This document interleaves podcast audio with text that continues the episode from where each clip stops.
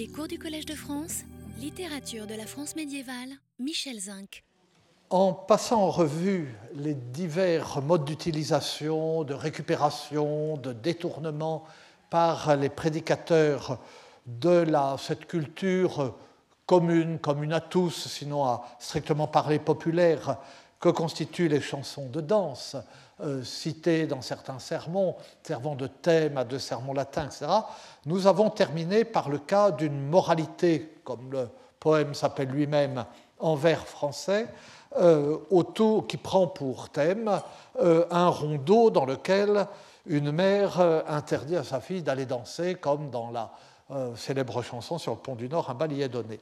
Et nous avons constaté que ce poème ne se livre pas, comme les deux sermons latins qui ont pour thème un rondeau de danse, ne se livre pas à l'exercice de virtuosité qui consiste à tirer un sens allégorique, mais allégorique au sens strict, un sens spirituel de ces chansonnettes particulièrement profanes euh, et parfois voire immorales, hein, euh, donner la permission euh, d'aimer à la dame mal mariée. Et donc on tire un sens allégorique de ces chansons en les appliquant à la Vierge ou à Sainte Marie-Madeleine, ce que j'appelais un jeu sérieux, parce que euh, c'est un, euh, jeu, c'est une sorte de divertissement de clair, mais euh, sans, sans, irrévérence. Et ce jeu même un peu provoquant, on le met comme au service de l'intention édifiante. Donc ce n'est pas cela que fait cette moralité, elle se contente de tirer du rondeau un sens moral, un sens tropologique, en rapport avec le sens du rondeau, il ne faut pas aller danser. Mais nous avons vu aussi que malgré sa langue, bien que ce soit un poème français, malgré l'usage un peu élémentaire qu'elle fait euh, du thème de la psychobaquie, du combat des vices et, euh, des vertus, hérité de, de, prudence et qui nourrit une si grande partie de la littérature en langue vulgaire de cette époque, malgré tout cela, ce poème s'adresse à des clercs ou à des lecteurs qui vivent essentiellement au contact des milieux ecclésiastiques. Et il y a un élément que nous avions relevé et qui le, prouve, euh, c'est que le, euh, le, poème ne dénonce les ravages de la luxure que euh, chez les moines, les nonnes, les ermites, les clercs, les prêtres, ils n'envisagent la luxure qu'en milieu ecclésiastique. Alors, cela correspond bien à une certaine tournure d'esprit ou à l'esprit de certains textes qui considèrent en effet que certaines catégories d'ecclésiastiques sont particulièrement menacées par ce péché, comme les prélats sont plutôt euh, menacés par la cupidité, les chevaliers par la violence, etc. Dans des revues des États du monde, je citais le livre des manières d'Étienne de Fougère dans euh, ce style. Mais enfin, tout de même, euh, tirer une moralité d'un rondeau de danse dans lequel une mère interdit à sa fille d'aller danser. Et lorsqu'on en vient à la luxure, qui n'apparaît que à sa place dans la liste des péchés capitaux incarnés par les jeunes gens qui constituent le danger de la danse hein, aux yeux de la mère, quand on en arrive à la luxure, tout ce qu'on dit de la luxure, c'est que euh, la luxure tire les ermites de leur ermitage. Il y a un conte de la vie des pères fameux là-dessus, dont nous avions parlé, mais il y, a, près de 20 ans, ou plus de 15 ans. Euh, il y a la luxure fait sortir du droit chemin euh, et les moines blancs et les nonnes noires, euh, etc. Bon, ça montre, dit tout de même quelque chose. Et sans être en elle-même absolument décisive, cette constatation nous a conduit à nous interroger sur un public non pas vraiment de simples, mais un public intermédiaire entre les simples et les savants, public de euh, certains euh, des, textes que nous pouvons envisager. L'opposition entre les simples et les savants, ou entre les simples et les hautes classes de la société, ne suffit pas, disions-nous en terminant la dernière fois. Il y a un monde intermédiaire qui n'est pas le monde des simples au sens social du terme, qui n'est pas exactement un monde euh, d'ignorants. Il y a encore des, places, euh, là, je vois, l'amphi n'est pas si plein que, cela. Pardon. Euh, ce n'est pas un monde d'ignorants, mais c'est un monde dont les compétences intellectuelles sont plus limitées et les besoins intellectuels plus limités aussi que ceux des gens de savoir, comme dit Jacques Verger. Et euh, ce, public intermédiaire, enfin l'expression est un peu maladroite, euh, assure une sorte de continuum culturel au-delà euh, de, toutes les ruptures sociales et les relie au monde des vrais simples. Ils dansent en chantant les mêmes chansons, ils connaissent les mêmes textes. Et en même temps, il y a un continuum intellectuel, malgré leurs limites, qui les relie au monde des savants.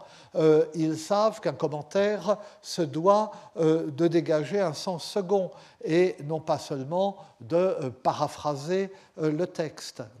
Ce public maîtrise certains des raffinements de la poésie en langue vulgaire qui lui est familière, mais il a aussi besoin de ces raffinements, il a besoin du support de, ces habitudes qu'il a de la littérature en langue vulgaire euh, pour que l'abstraction de la pensée développée dans le latin des savants lui soit accessible. Il faut que cette abstraction soit en somme monnayée sous les formes euh, que prend euh, la littérature vernaculaire.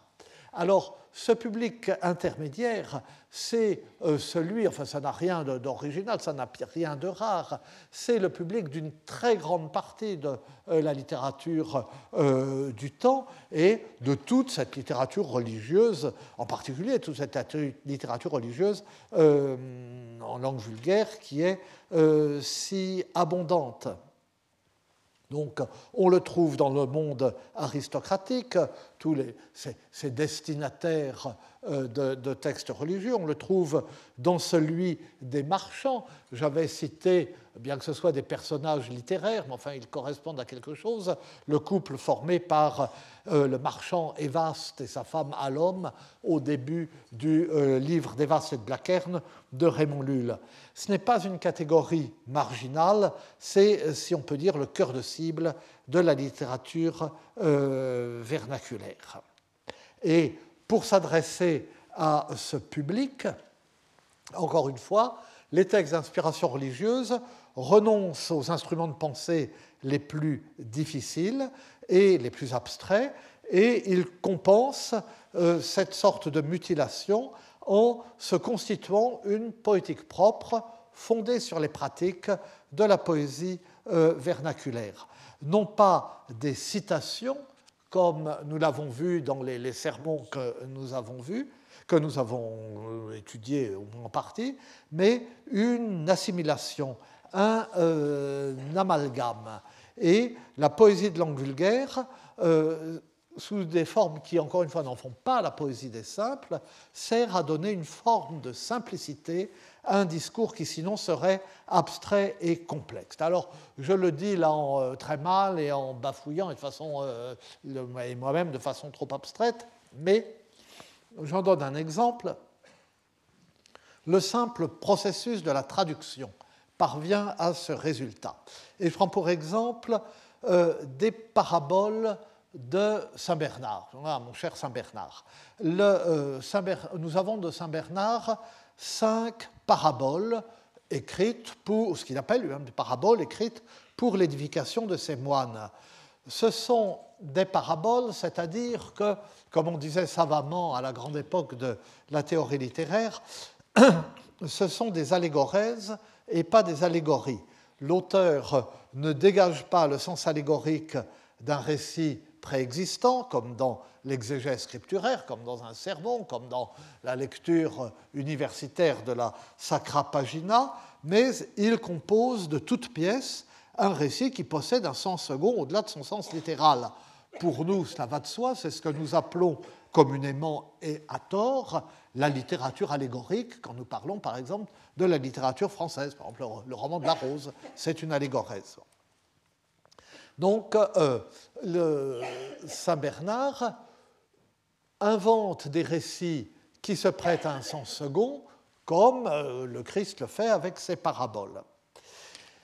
Mais chez Saint Bernard, le récit est d'une la plus grande simplicité. Il ne cherche pas du tout à tenir le lecteur en haleine.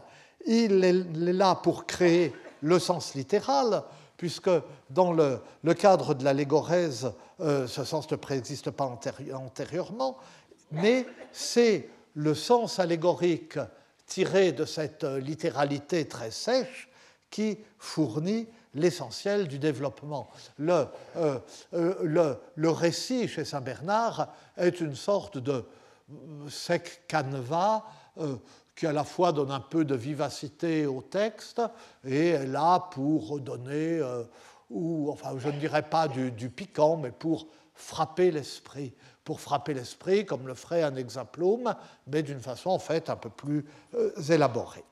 Or, deux de ces cinq paraboles ont été euh, traduites en français. cette traduction française, j'ai étudié autrefois, euh, se trouve donc dans un manuscrit de la bibliothèque Mazarine. Donc, j'avais déjà parlé pour un autre texte, le manuscrit 788. Et ça commence comme un roman. Un roi noble, riche et puissant était. Il y avait un roi, etc. Et il réunit deux paraboles euh, de Saint Bernard qui ont en commun effectivement de mettre au début en scène un roi. La, parabole d'Ephilio Regis, du fils du roi, et la parabole des tribus filiabus regis, les trois filles du roi. Et réunissant les deux, pas vraiment une traduction, l'adaptation française accroît ainsi, mais accroît au prix d'incohérence, nous allons le voir, la consistance et l'intérêt euh, du récit qui devient un véritable euh, petit roman. Mais, enfin, et là, je, paraphrase un peu ce que j'écrivais euh, il y a plus de 40 ans, la cohérence entre les deux parties, puisqu'il euh, l'adaptateur coud deux paraboles ensemble et qui sont tout à fait indépendantes. La cohérence reste euh, tout à fait imparfaite.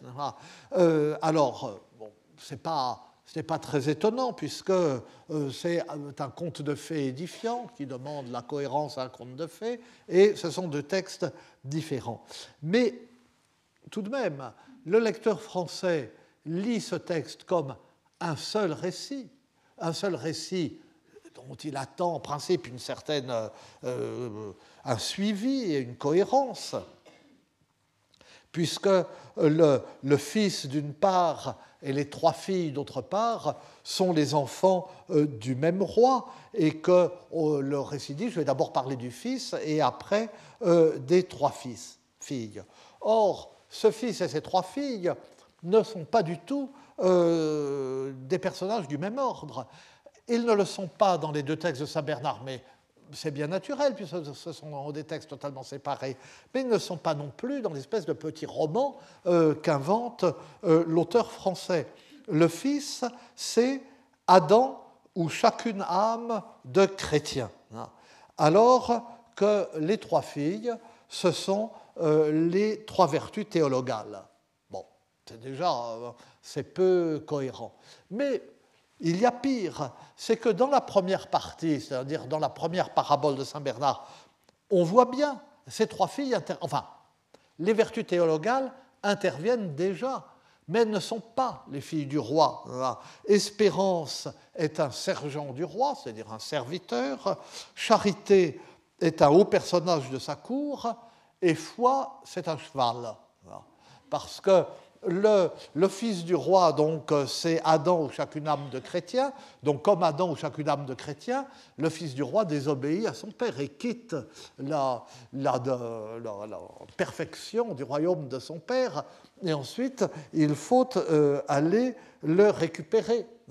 Et alors, euh, Charité dit au père, on ne va pas le laisser comme ça, il faut quand même aller le récupérer. Euh, Sergent, c'est le serviteur chargé d'aller le récupérer et qui, en le retrouvant, le fouette cruellement. Et Foi est le cheval qu'il ramène à la maison. Logique. Logique, sauf que dans la suite, euh, les trois filles on voit les trois filles du roi, et les trois filles du roi, c'est justement foi, espérance et charité. Et d'autre part, chacune des deux parties, donc chacune des paraboles de Saint Bernard, se termine euh, par le récit, enfin le récit si on peut dire, chez Saint Bernard, du siège d'un château par les forces du mal. Mais les deux sièges, malgré leur parallélisme, n'ont pas du tout la même signification. Ah. et l'auteur le montre en signalant à la fin de la première partie, correspondant à la fin de la première, de la première parabole de Saint Bernard, que la prise du château entraînerait la mort du fils du roi, c'est-à-dire la mort de l'âme. Alors que dans la seconde partie, euh, le château est bien conquis par le diable, mais ça n'empêche pas une reconquête et une restauration. C'est que dans la première partie, le château, c'est une vertu, c'est sagesse qui renferme l'âme, c'est-à-dire qui donne refuge au fils du roi. Et donc l'âme dépend de la sagesse. La prise du château, la disparition de la sagesse, entraîne sa mort. Dans le deuxième cas, le château, c'est l'âme elle-même, dont le diable chasse les vertus, foi, espérance et charité. Et les vertus le réinvestissent euh, ensuite. Donc dans le premier cas, l'âme, c'est la vie d'une personne chrétienne, considérée à la fois dans son individualité et comme un tout organique, menacé dans son existence même, dans sa vie même, la vie de l'âme. Et euh, donc menacé par, le, diable, par le malin. Et dans le deuxième cas, l'âme, c'est un espace topographique. C'est un lieu, c'est le château et un espace qui sert de champ à la lutte des vertus et des vices. On retombe dans le cadre classique de euh, la psychomachie. Donc encore une fois, dans les deux paraboles, très bien, mais en les réunissant telles quelles, euh, le récit devient tout à fait incohérent. Or, ce n'est pas que l'auteur français n'intervienne pas, qu'il ne modifie pas profondément le texte de Saint Bernard, mais il ne modifie pas sur ce point. Il l'orne, il accentue le côté romanesque, le côté amusant, si on veut, le, suspens euh, du récit. Dans l'adaptation française, la cohérence de la pensée théologique et morale n'est plus l'essentiel. Le type d'intérêt auquel il est fait appel chez le lecteur s'est déplacé. Et la, la, pilule édifiante est, enrobée de, sucre romanesque, c'est-à-dire pour la faire passer. Et alors qu'elle soit indigeste ou non, cohérente ou non, euh, ça n'a plus d'importance. Et euh, le, euh, je parle ici d'un effort délibéré et qui a en un sens son habileté, et pas, je ne dis rien, il y a quelques contresens, euh, mais pas beaucoup. L'adaptateur comprend bien le texte de Saint Bernard, et ces contresens, d'ailleurs, peuvent être attribuables à une faute du manuscrit qu'il avait sous les yeux. Par exemple, à un moment, il y a le mot praedo, euh, le, brigand, hein, le voleur, qui désigne le diable. Et euh, la traduction dit le Père. Dans la parabole, le Père, c'est Dieu. Donc, on ne fait pas plus grand contresens, n'est-ce pas Là où le texte dit le diable, la parole traduit par Dieu. Bon, comme ça, euh, ça n'a pas grande importance. Mais, il n'y en a pas trop, tout de même. Et alors, bon, j'en parle comme ça, vous me direz, là encore, ça m'amuse, ça, oh, ça c'est peut-être pas très amusant, mais enfin bon. Et euh, euh, à titre d'exemple, voilà le début des deux paraboles de Saint Bernard et le début des deux paraboles réunis en un seul récit dans euh, la traduction française. Ça, c'est les choses qu'on avait vues. Hein. Voilà, alors vous avez donc, euh, vous avez sous les yeux le texte latin et euh, je ne lis que la traduction, donc Rex dives et potens Deu, enfin c'est même le début pour moi, le, style particulier de Saint Bernard, cette rhétorique qui disparaît dans le style toujours, euh, le style français qui est un style de l'enchaînement narratif et non pas de euh, l'équilibre rhétorique. Euh, Rex dives et potens, Deus omnipotens, filium sibi fecit hominem, quem creavirat, qui sicut puero delicato, pédagogos delegavit, legem et prophetas, etc. Un roi riche et puissant, Dieu tout-puissant, se fit à lui-même un fils. Vous voyez, la formule est, bizarre, mais euh, elle, elle est théologiquement exacte. Et c'est quelque chose qui ne peut pas rester euh, euh, absolument tel quel en français. Là, ce euh, sont les subtilités du, du, symbole de, Nicée-Constantinople, engendré, non pas créé, de même nature que Père, etc. Se fit à lui-même un fils, l'homme qu'il avait créé, auprès duquel il envoya comme un enfant délicat des professeurs, la loi et les prophètes, et tous les autres tuteurs et autorités, jusqu'au temps fixé de son accomplissement. Il l'instruisit et le mit en garde en l'établissant maître du paradis et en lui montrant et promettant tous les trésors de sa gloire s'il ne se séparait pas de lui. Et pour qu'il ne lui manquât rien de ses biens, il lui accorda même le libre arbitre pour que le bien qui était en lui fût volontaire et non contraint. Et là encore, une remarque euh, d'une très grande portée théologique qui, met en jeu l'ensemble, enfin, qui met tout en jeu dans, le, christianisme. Ayant reçu la capacité de faire le bien et le mal, donc le Fils pas, commença à se dégoûter de tout ce qu'il avait de bien par désir de connaître le bien et le mal. Étant donc sorti du paradis de la bonne conscience, à la recherche de choses nouvelles qu'il ne connaissait pas, lui qui jusqu'alors n'avait pas connu d'autre chose que bonne, ayant quitté les lois et les professeurs de son père, il mangea de l'arbre de la connaissance du bien et du mal, malgré l'interdiction de son père.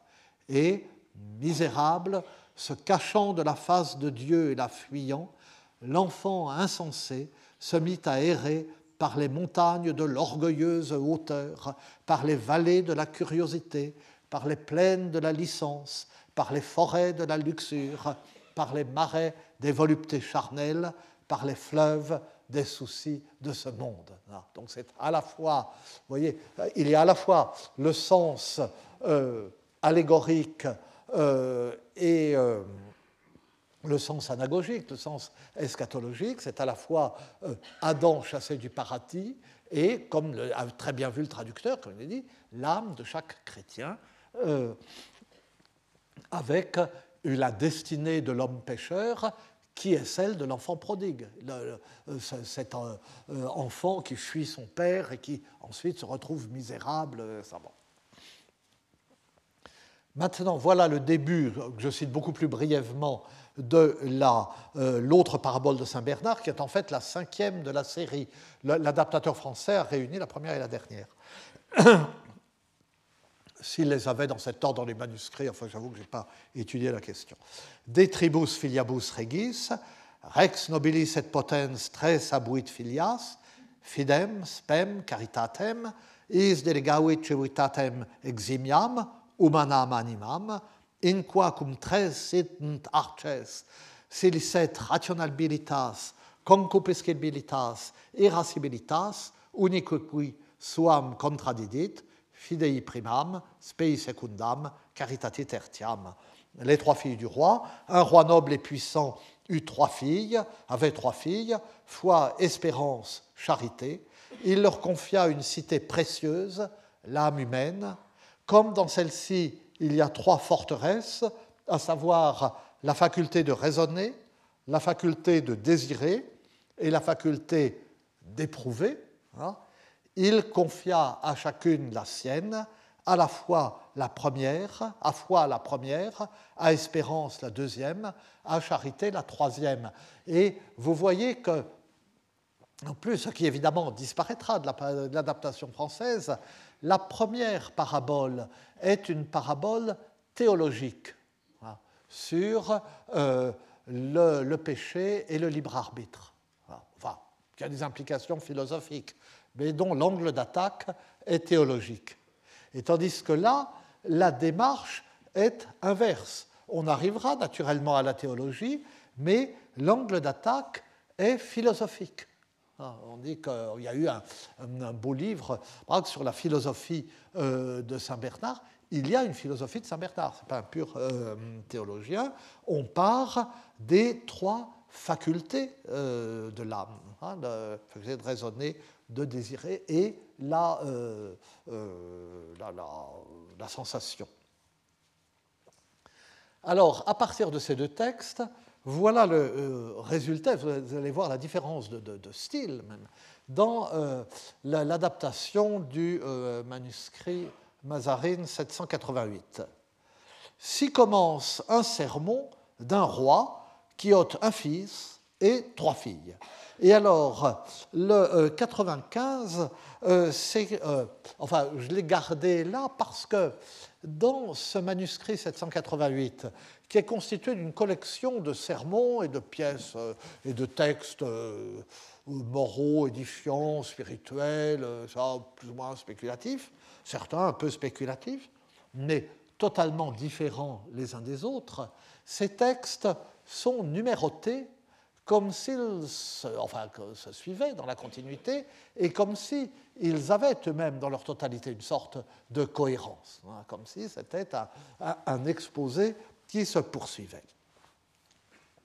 Donc, un roi, noble, riche et puissant était, qui avait un fils et trois filles.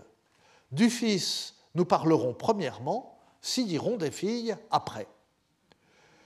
Le fils Amémolte les pères, c'est-à-dire que le père aimait beaucoup son fils. Vous voyez que le, père est le cas sujet et le fils le cas complément. Le père aimait beaucoup son fils et moult le faisait vivre délicieusement. Il le doctrina et enseigna et instruit et apprit et fit seigneur de sa maison. Pour l'accent, c'est euh, l'ordinateur les, rajoute. Tant qu'un jour, il le mena à son trésor, ben là encore, c'est pas assez bien relu, et il lui commanda et lui dit que s'il ne trépassait pas son commandement, s'il n'allait pas au-delà de son commandement, et s'il ne le mettait pas en colère, s'il ne le courrouçait, qu'il lui donnerait tout et le ferait seigneur.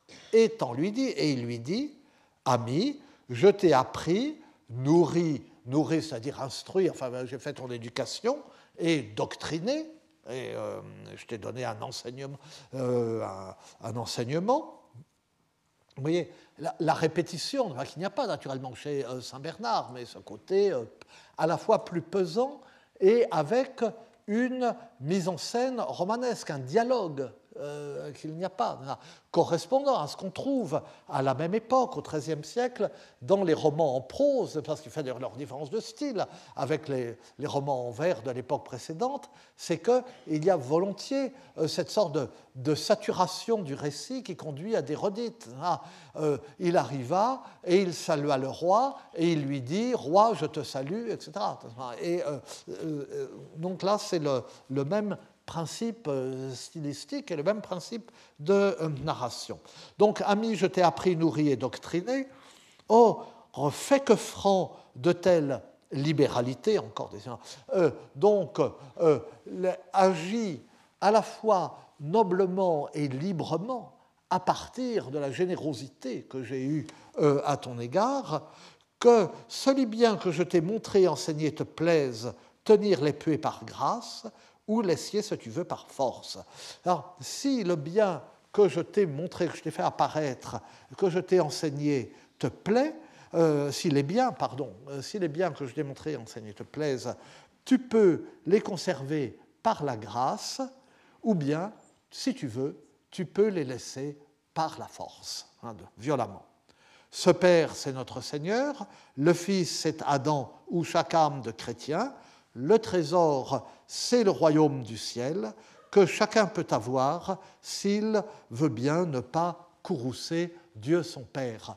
Et cette explication donnée immédiatement correspond au style des sermons hein, euh, qui, euh, vous rappelez les sermons de Maurice de Sully, on a vu, paraphrase de l'Évangile, et puis on explique à quoi ça correspond.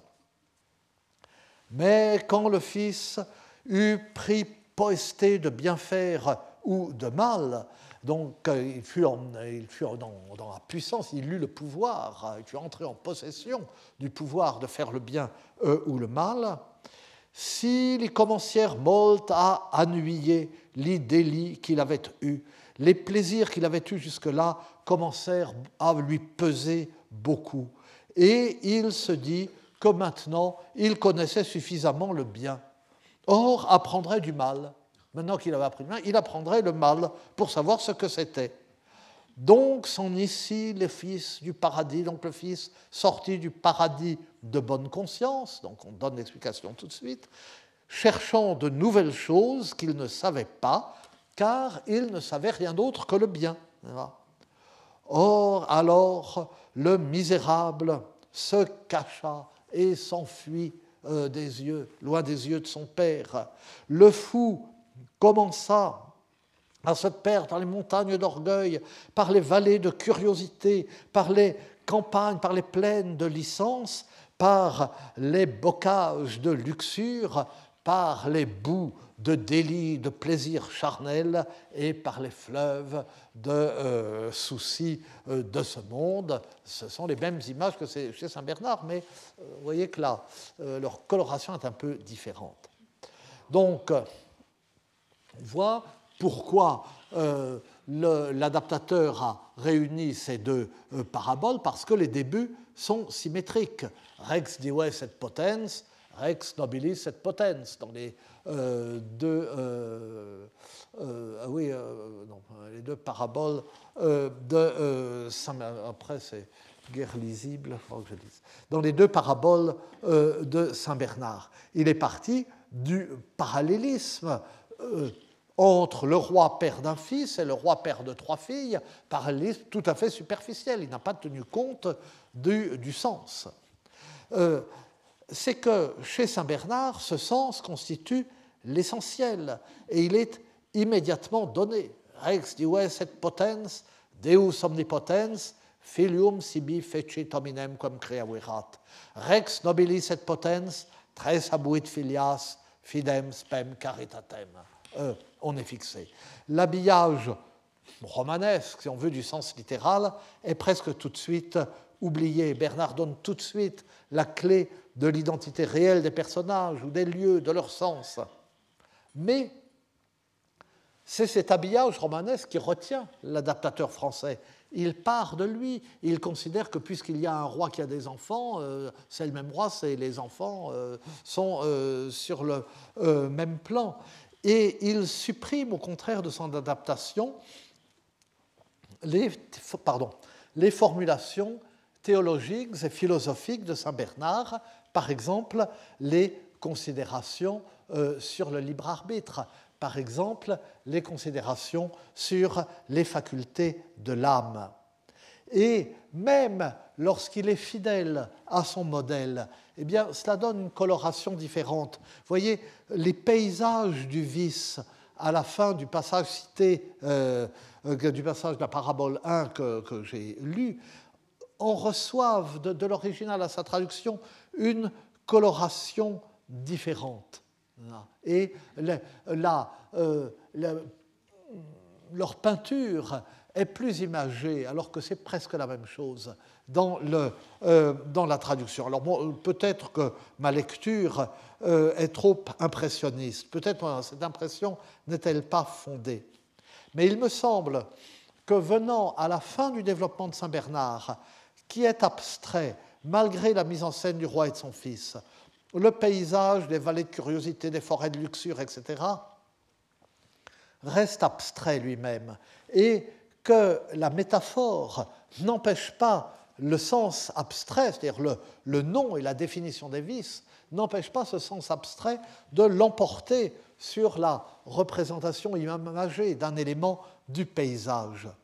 Et au contraire, dans la, le texte français, cette phrase conservée telle qu'elle, traduite littéralement, mais s'inscrivant dans un développement, euh, dans un récit euh, beaucoup plus concret, dans un récit concret, paraît plus imagé. Et le lecteur voit davantage le paysage et ses accidents naturels, il est moins attentif à la signification morale des vices énumérés. Et pourtant, cette adaptation, moins habile que l'original, est incapable de conserver l'ambiguïté entre le concret et l'abstrait, par exemple, dans, de l'expression montes altitudinis, dit Saint Bernard, les montagnes de la hauteur, c'est-à-dire de hautes montagnes, mais des montagnes euh, qui sont les montagnes de la hauteur, c'est-à-dire de l'orgueil, qui ont cité d'abord, puisque l'orgueil est la racine de tous les vices, c'est euh, le péché qui a entraîné tous les autres. Et elles sont rendues simplement par montagnes d'orgueil. Donc là, en un sens, euh, c'est plus abstrait. Ben, les montagnes de hauteur, c'est drôlement dit, mais enfin, ce sont de hautes montagnes. Tandis que là, on vous dit tout de suite ce que c'est. la hauteur, c'est la hauteur de l'orgueilleux. Et de même, l'adaptateur français, toujours avide de représentations concrètes et de récits pittoresques, étoffe euh, les descriptions, en particulier à la fin de la parabole, euh, qui correspond à la fin, puisqu'il les enchaîne, il les coud ensemble, à la fin de la cinquième parabole de Saint Bernard, la parabole des trois filles du roi. Lorsque, et là c'est la fin totale pour euh, l'ensemble, lorsque foi, espérance et charité ont repris la cité de l'âme et libéré libre arbitre, le grand prévôt de la cité, comme dit le traducteur, qui était prisonnier des vices. Évidemment, le libre arbitre permet de faire le bien et le mal, mais les vices avaient investi l'âme, donc euh, le grand prévôt était au service des vices. Euh, à ce moment-là, un repas célèbre cette victoire. Euh, on est vainqueur et il y a un banquet. Alors, le texte de Saint Bernard se termine sur l'évocation rapide de ce repas qui est aussi frugal et austère que euh, symbolique. Et euh, l'adaptation française, pour sa part, montre de deux façons qu'elle s'adresse à un public à la fois moins savant et plus intéressé par les réalités profanes.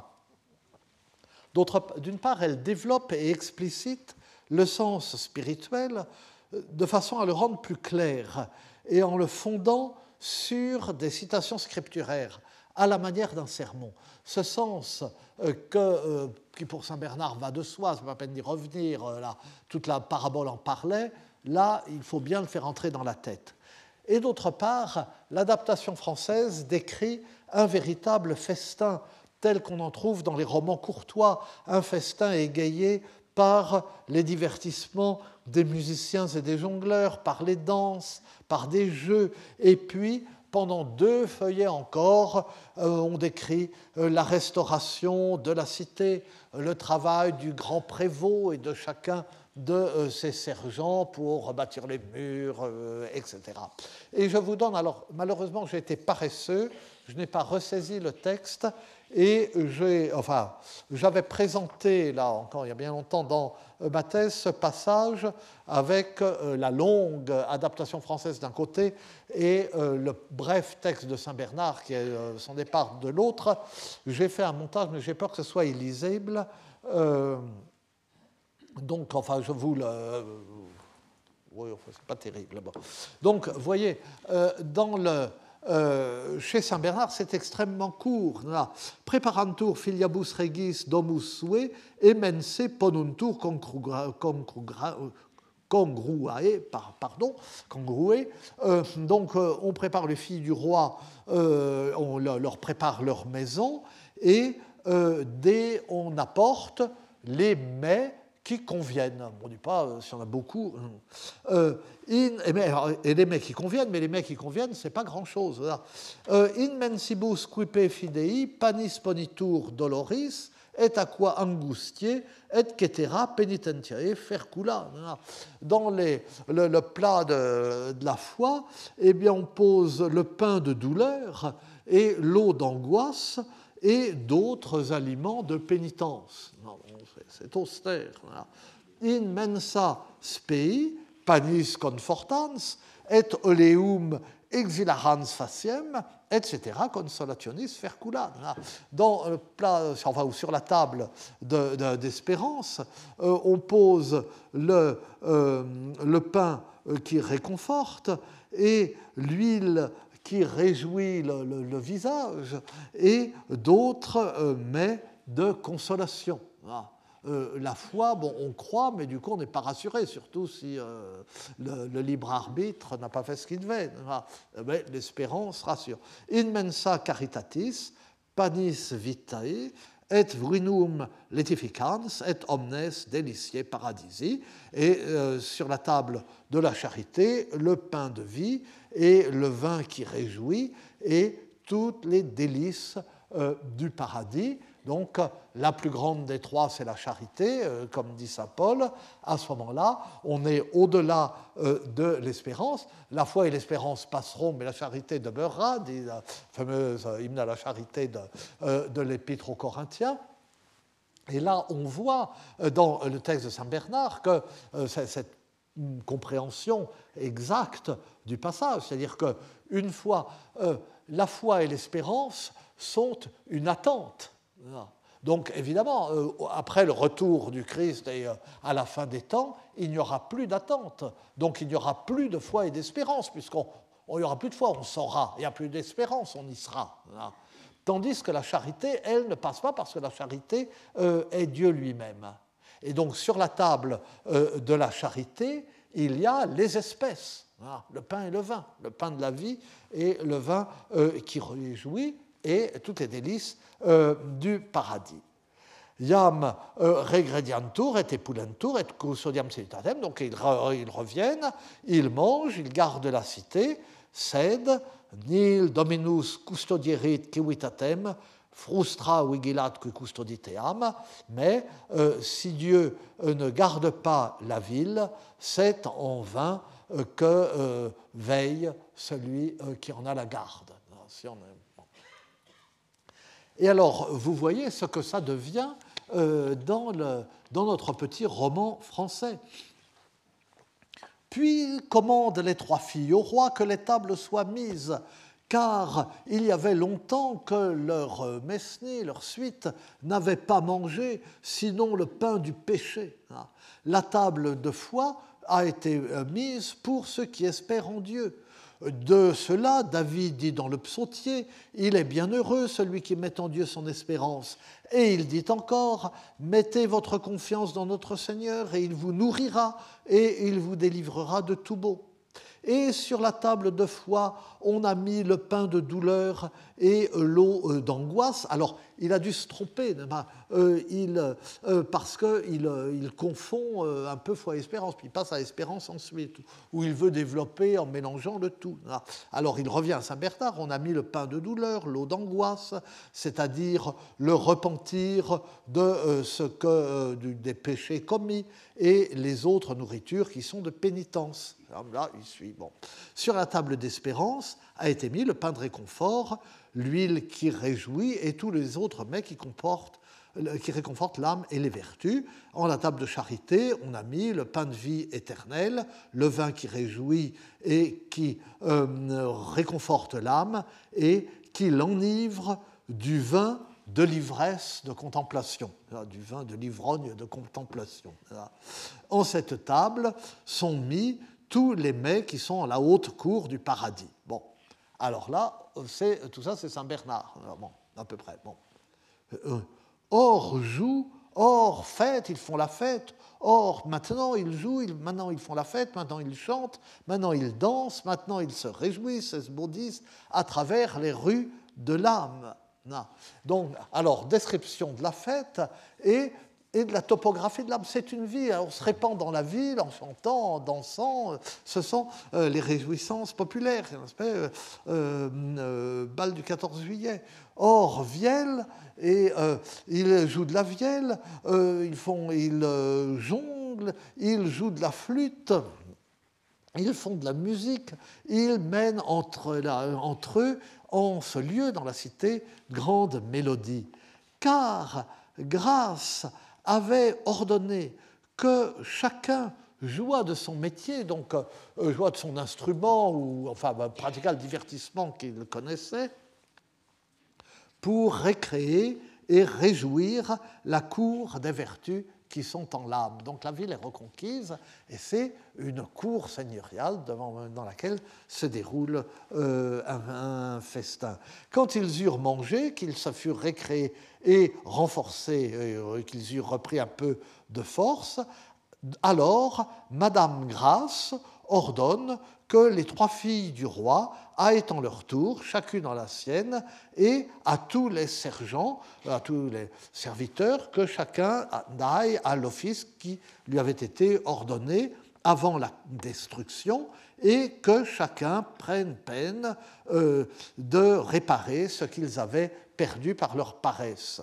Alors chacun euh, fait des efforts, euh, se donne du mal pour bien faire et reprend des forces. Et euh, donc voilà, bon, déjà c'était trop, enfin vous avez vu ça, mais si nous avions le temps de lire euh, tout le texte, nous verrions dans le détail et à chaque instant comment les développements abstraits de Saint Bernard, qui sont eux-mêmes à peine colorés par une ébauche de récit et de mise en scène euh, vite oubliés, se transforment donc dans cette espèce de petit roman. Là, je vous disais à la fin, mais le tout est sur ce ton. Nous sommes un petit roman. Et comme on peut s'y attendre, l'auteur français, en même temps qu'il amplifie le texte et euh, développe l'argument narratif, simplifie le sens spirituel. Enfin, il le complique aussi parce que comme son récit est incohérent, on ne s'y retrouve pas dans le sens euh, spirituel, puisque ça, n'a en fait ni tête, mais en même temps, il euh, le simplifie et il le réduit à une sorte de moralité, alors que Saint Bernard aborde même les questions morales dans une tonalité à la fois euh, mystique, eschatologique et philosophique. Cependant, et justement parce que ce sens spirituel est simplifié et a l'intention d'esprit plus simple, moins formé que les moines auxquels euh, s'adressait Saint Bernard, à l'intention desquels il écrivait euh, ses paraboles, son développement est amplifié lui aussi il est explicité, il est répété, il est appuyé sur des citations qui aident à le comprendre et à le retenir. Et là, c'est quelque chose, nous, enfin, vous voyez, je m'attarde sur des bêtises, je n'aurai pas le temps de vous dire des choses plus importantes et plus intéressantes, mais euh, c'est quelque chose qui est caractéristique d'une certaine façon de l'art littéraire en langue vulgaire au Moyen Âge. Euh, c'est un art qui pratique très volontiers l'amplification, mais en se trompant sur le sens de l'amplification. L'amplification chez Quintilien, euh, dans l'institution oratoire qu'ils connaissent, c'est une intensification. Hein. Ça ne consiste pas à allonger, ça peut même consister à raccourcir, mais ça, c'est s'exprimer de façon plus intense, plus frappante, plus violente. Et euh, euh, Quintilien donne comme exemple, euh, par exemple, enfin, il dit si bon, une veuve qui a des amants, si on appelle cette veuve qui a des amants une prostituée, eh bien, c'est une amplification. Ce n'est pas plus long, au contraire, c'est plus court de dire une prostituée que de dire une veuve qui a des amants. Mais c'est on la condamne euh, davantage, on ne se donne pas la peine d'expliquer la situation. La pauvre, elle est veuve, vidoua, vide, donc euh, elle, elle, comble, si je puis dire. Non, c'est euh, une prostituée. Mais pour, le, mais pour le Moyen Âge, l'amplification, c'est l'allongement. Eh bien, c'est ce procédé que pratique notre adaptateur en profitant des quelques éléments concrets de ces paraboles pour écrire son, petit roman. Et c'est un exemple parmi beaucoup d'autres de la façon dont, euh, euh, ces, traités et ce que, euh, ces sermons à lire en français adaptent leurs propos à leur public. Toute cette littérature que j'avais appelée dans ma tête, parce que bon, j'étais jeune, encore près de mes études, que j'avais appelée la prédication dans un fauteuil, comme le théâtre dans un fauteuil de Musset. Des textes qui se présentent comme des sermons, mais qui n'étaient pas euh, probablement destinés à être prêchés, qui étaient destinés euh, à être lus, n'est-ce pas? Eh bien, ces traités, ces sermons à lire, adaptent leurs propos à un public qui n'est pas un public de simple, euh, qui n'est pas un public d'ignorants, qui n'est pas un public de pauvres, hein, puisque ce sont, c'est un public qui, qui sait lire, qui a accès euh, à ces manuscrits, à des manuscrits qui sont des collections de ces sermons à lire et de ces traités édifiants, euh, qu'il les fait copier, qu'il les possède, peut-être qu'il peut les lire ou qu'il ait les moyens de se faire lire, mais qui n'est pas non plus un public intellectuellement ou spirituellement formé, sinon il lirait en latin. Un public intermédiaire et souvent, on le voit dans les sermons, qu'il s'adresse à un auditoire euh, précis, un public féminin, ce qui explique que euh, ce public est à la fois des intérêts intellectuels, en somme, et des intérêts religieux, euh, les, dames sont plus pieuses, hein, mais, mais qui ne sachent pas le latin. Hein. et donc des, des dévotes nobles ou aisés des béguines, souvent on a l'impression, euh, des euh, femmes euh, qui vivent dans la mouvance d'un couvent et qui s'astreignent à en suivre les offices sans être des moniales, donc des dames souvent aisées qui, devenues veuves, comme ça, finissent leur jour à côté d'un monastère en participant un peu, à, un peu ou beaucoup à la vie conventuelle. Euh, je vous avais dit déjà que c'est quelque chose qui se euh, pratiquait qu'on le voit justement dans le, roman euh, Dévasté de Blackern de, Raymond Lull, auquel je faisais allusion, auquel j'ai déjà fait allusion, je ne sais plus quand, la dernière fois ou celle d'avant, où, après avoir élevé Blackern, qui sera le véritable héros du roman, le marchand Evas et sa femme Alon se retirent tous deux monastère, mais Évaste se fait vraiment moine, tandis que Alon euh, s'installe à côté euh, d'un couvent de femmes, comme ça, euh, suit les offices, mais ne se, fait, ne, se fait, pas réellement nonne. Donc, et alors, cette, ce, ce, public ce intermédiaire, ce public particulier auquel s'adressent ces textes, eh bien, on le retrouve ailleurs.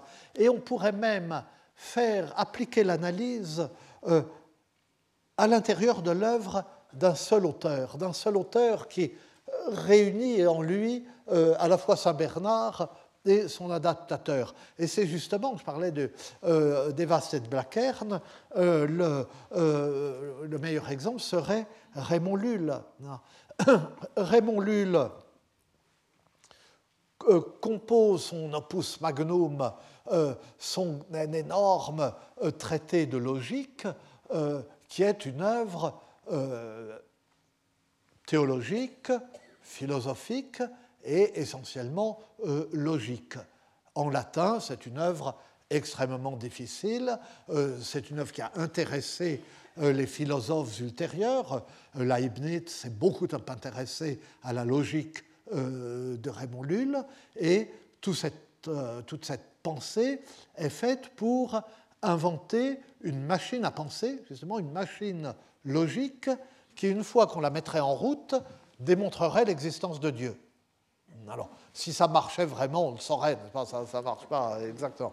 Mais enfin, c'est ça la grande œuvre de. Vous savez, euh, Raymond Lull, enfin bon, était euh, un jeune, enfin il a vécu très vieux, mais il a vécu nonagénaire pratiquement. Enfin, au début il était jeune, comme tout le monde, et un jeune noble majorquin, son père avait participé à la conquête de Majorque avec le roi Jaume, et il menait une vie de, comme ça, de jeune poète, il était troubadour, il composait des vers, et il était amoureux d'une dame de Majorque, tellement amoureux qu'un jour, il l'a vue dans la rue, il l'a suivie, elle est entrée dans l'église, il est entré aussi en oubliant que lui, il était à cheval, n'est-ce pas, ce qui a fait le...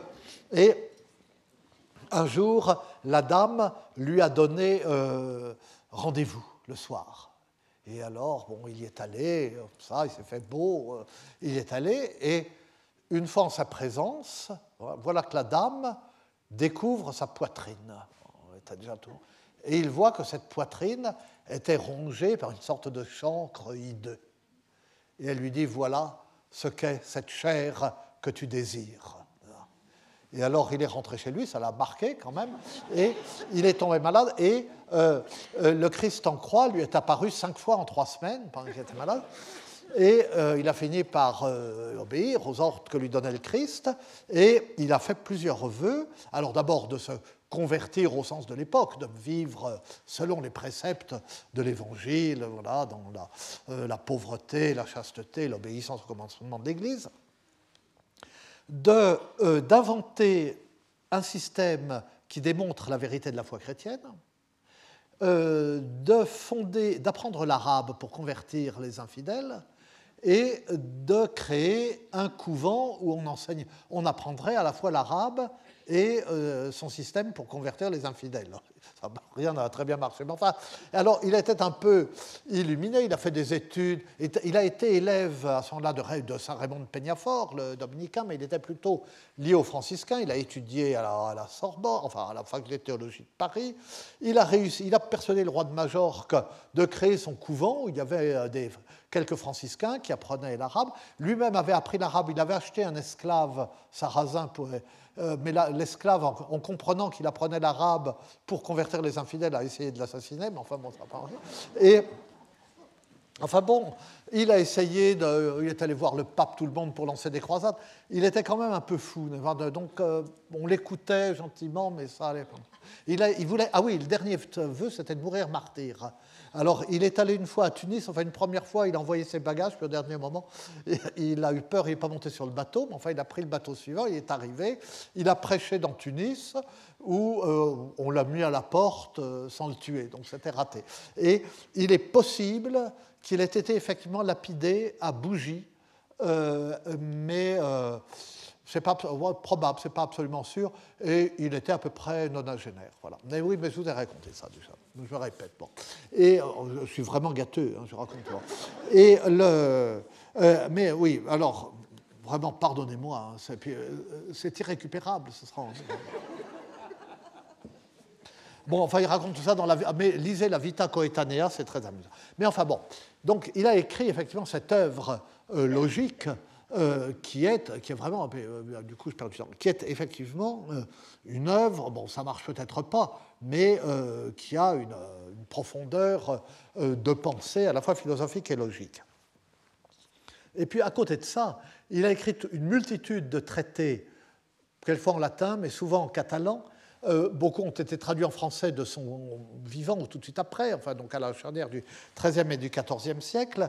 Et euh, dans ces traités, et puis ce fameux livre des et de Blackern, et euh, ces traités donnent à la fois une sorte de cadre narratif et de représentation concrète de sa pensée logique.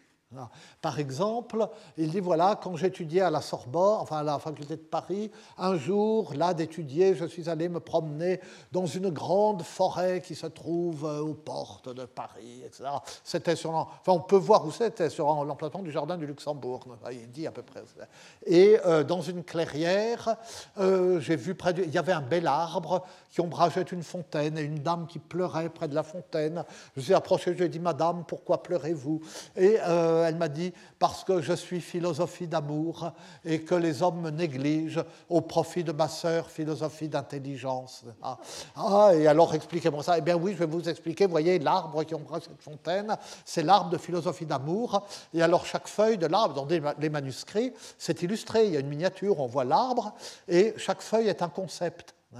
Ou alors chaque branche, chaque concept, puis des, des, rameaux, des, enfin les concepts dérivent les uns des autres.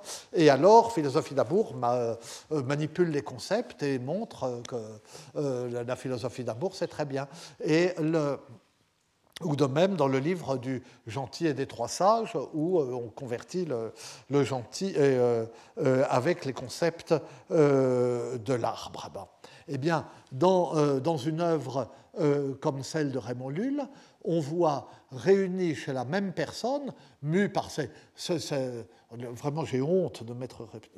Le, euh, par ce euh, désir apologétique euh, profond, hein, on voit ce souci d'un habillage romanesque de, la, de, la, pensée théologique et spirituelle. Et alors ça donne à euh, son œuvre est énorme, énorme. Hein.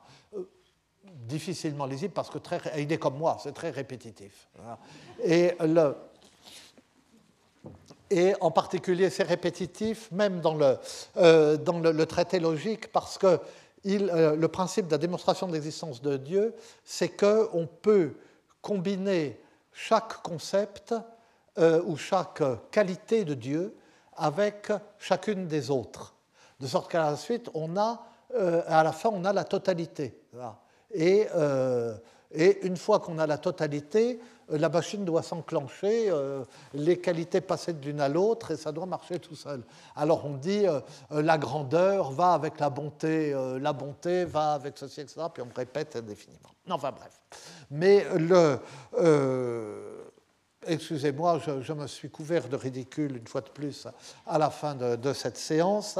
Et euh, la prochaine fois, nous passerons euh, à une forme de euh, médiatisation différente, une façon de parler à la fois au simple et des simples qui laisse supposer que le texte qu'on a sous les yeux exige un relais entre lui et les simples ce qui n'est pas le cas dans, par exemple, l'adaptation de Saint-Bernard que nous avons vue, où c'est fait pour être lu directement, un public moins évolué que celui des moines, mais qui n'est pas un public vraiment simple.